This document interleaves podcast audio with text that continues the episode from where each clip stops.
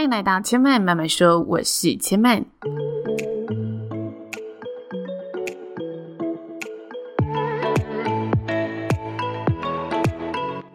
目前频道在 Apple Podcasts、Spotify、KKBox 以及 Google Podcasts 都听得到。喜欢的朋友，欢迎帮千嫚订阅并留言评论，让更多人可以认识千嫚慢慢说喽。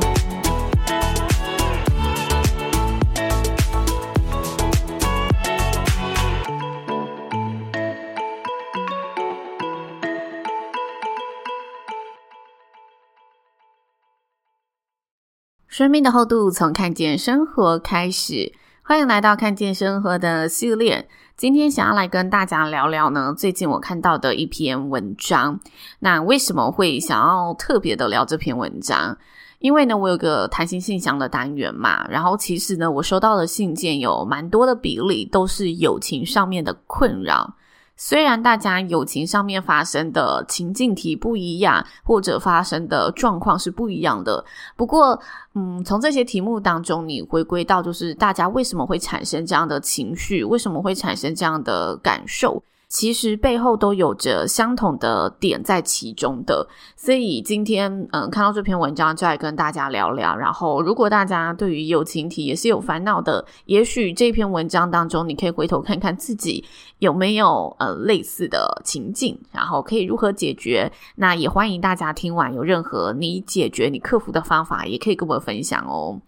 那这篇文章他说啊，就是最近呢有一个在做瑜伽教练的朋友，他陷入了职业危机。那这个朋友他本身辍学的比较早，但是呢他的身材属于一种诶狂吃都不会胖的型，就是女生都非常羡慕的类型。人长得呢也白白净净的，于是呢他很早就经过朋友的介绍，进入了瑜伽教练这个行业。那他在这个领域的发展呢，一直也都很不错。只要有他在的瑜伽馆，生意通常都不错，而且他也很容易成为该馆的一个招牌。但是呢，现在他的合伙人却一再的奉劝他赶快回家调养一下吧。他当然知道，就是这些合伙人说的调养到底是什么意思。因为呢，身高大约一百六十三公分的他，体重呢已经从原本四十五公斤的女孩。胖到了六十五公斤，那身旁的朋友当然可以理解他为什么会身材走形走样的这么夸张。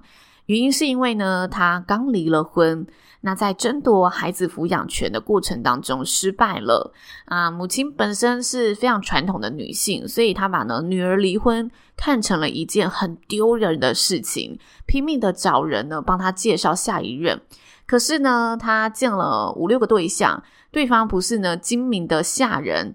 什么是精明的下人？就是哦，你一定要是有什么条件才符合我啊！你一定要是贤妻良母型，你一定要是呃可以带小孩，可以为我生几个孩子这种精明的下人的对象。不然呢，就是初次见面就会在饭桌上呢吃的让他觉得看得很不顺眼，所以他不懂为什么我只是因为结过一次婚，生过一个小孩。在别人眼中就变得如此不堪，只能跟这些人相亲呢？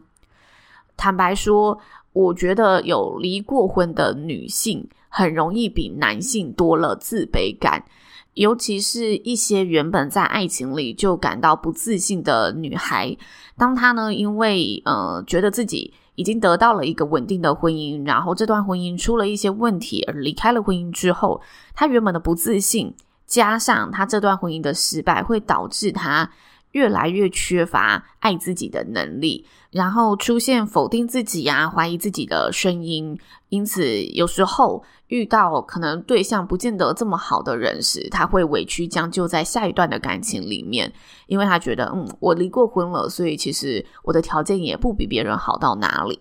那这个事件当中，他就是在经历类似的过程。他对自己也也不是没有自信的，不过他被外在的环境所影响，外在的环境让他觉得，哦，好像失婚的女性、离婚的女性就变得如此不堪，所以他产生了呃非常多的怀疑，让他那一阵子心情呢都是沮丧到了极点。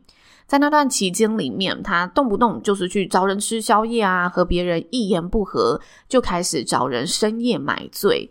在一开始呢，身旁的好姐妹都会陪她，直到她这段日子真的过得不顺遂，所以自己的生活再忙，还是会抽出时间陪陪她，听她讲话，开导她。可是半年过去了，她的悲伤呢，丝毫没有减弱。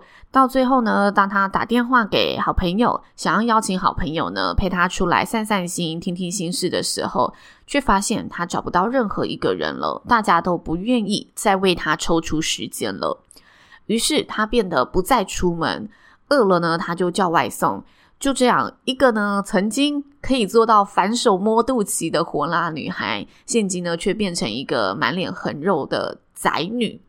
那处境当然就是越来越糟糕喽，因为自己的外在，他显得更加没有自信，更加怀疑这个世界，越来越不敢出门。时间久的，他就越来越活的呢，像嗯地下水沟里面的蟑螂，肮脏，见不得光，想死又没有那么容易，所以他变得更加的消极。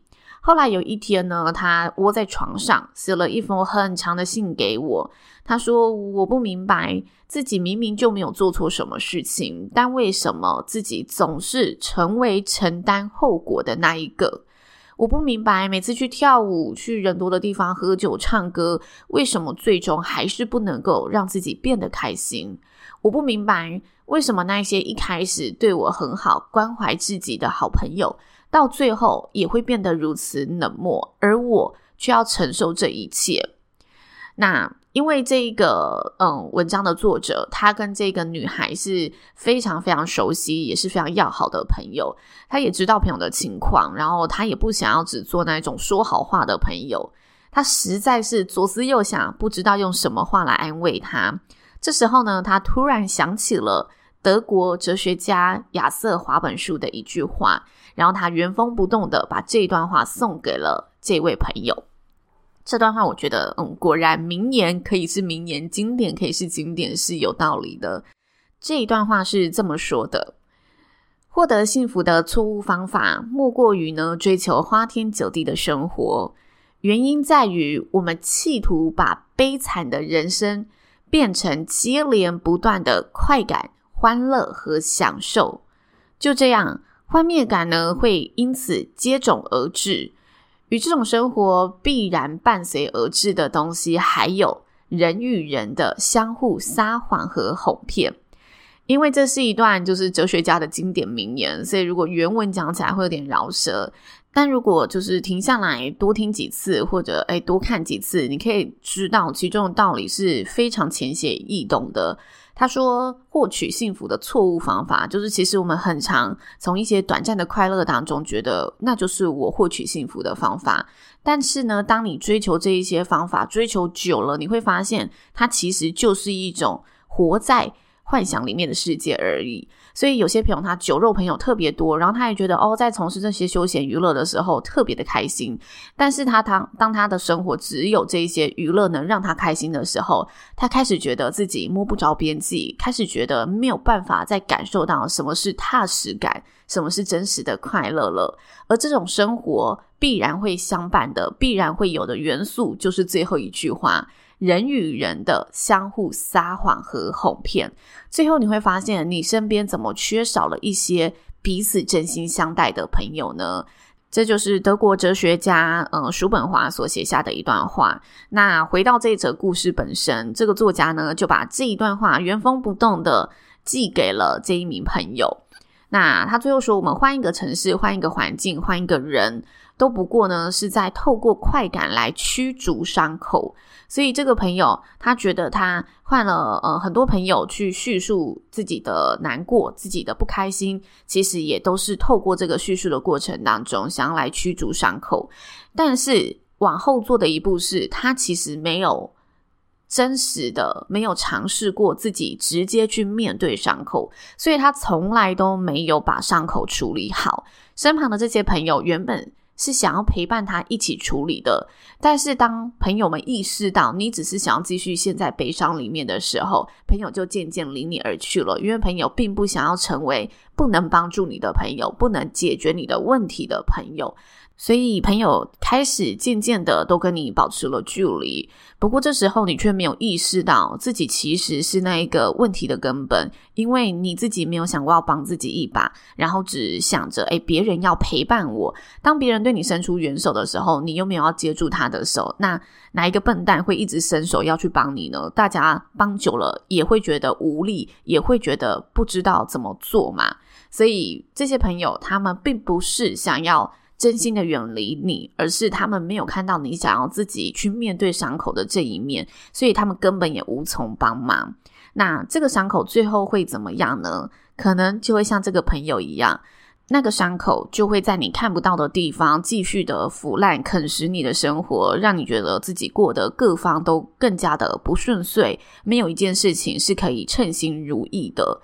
但你可能要回来想想，没有人能一直过得一帆风顺、称心如意。我们每个人在生活中一定都会经历过一段让自己觉得哦悲伤至极，或者呃难过至极、沮丧至极的事情。那很多人之所以感觉自己的人生走进了死胡同，就是因为他没有熬过叔本华口中所说的幻灭感，他持续的沉迷在这一种幻灭感里面。一直追求这一些呃错误的快感，追求这一些短暂的欢乐、短暂的享受，而没有意识到，其实这样的生活是会啃死你的。就是这个文章所分享的内容。那回到我节目一开始说，其实我说到的很多信件都是关乎于友情体嘛。那有时候我从大家的遣词用句里面可以感受得到，大家会觉得我这段友情发生的状况，其实都是对方的错。那我们会觉得对方的错，通常都是因为我们有一种很深的。被背叛的感觉，觉得我明明为你付出这么多，我对你这么好，为什么才发生了这一点事，你却不肯帮帮我？或者才发生了这一点事，你却开始这样子的呃对应我，没有像之前我为你付出的那样包容我，给予我回应。那有时候我想读那一些事件，就会觉得啊，有点可惜，因为那些事件已经模糊了你应该要去正视感情的一个焦点。那些事件变成你责怪的事件，而非回头看看我们长久来的这段关系为什么会出问题。那个问题绝对不会是那一个引爆点而产生，而是我在经营这一段关系里面没有注意到的东西，然后慢慢累积而成的一个伤口和问题。那其中有一个，我觉得也很常遇到的，就是大家会说：“诶，他怎么对我不再像之前一样了？”每个好朋友其实都没有义务一辈子永远的照你的情绪、你的方式要陪着你。好的朋友可以陪你哭一回，可以陪你笑一回，但是。回过头来，我们都有自己的生活要经营，所以他本来就没有条件要用那么长的时间，一两年的时间，分分秒秒的陪在你身边，陪你从低潮走到呃正常的生活。如果有这种朋友，我们一定要格外的珍惜和感谢，而且一定也要自己拉自己一把。但如果你一昧都是倾向，都是呃期待着从朋友的力量。走出来的话，那这段友情对于这个朋友而言，其实会是一个很大的负担和压力的。以上就是千嫚今天的分享喽。如果大家生活中有遇到类似的难题，希望可以回过头想想看，自己可以如何的去学习消化处理。那如果呢，你是一个觉得啊，有一个朋友呢，总是期待我帮他解决问题的人，你开始觉得心累了。也许听到这一集节目，也可以把这一集的内容传递给他，告诉他我很愿意陪伴你，但不要忘记，我们都还是要学习着自己去消化处理，才可以让自己走得更是自己想要的方向。以上就是千嫚今天的分享了，希望大家会喜欢。千嫚慢慢说，今天就说到这里了，也邀请大家下次再来听我说喽，拜拜。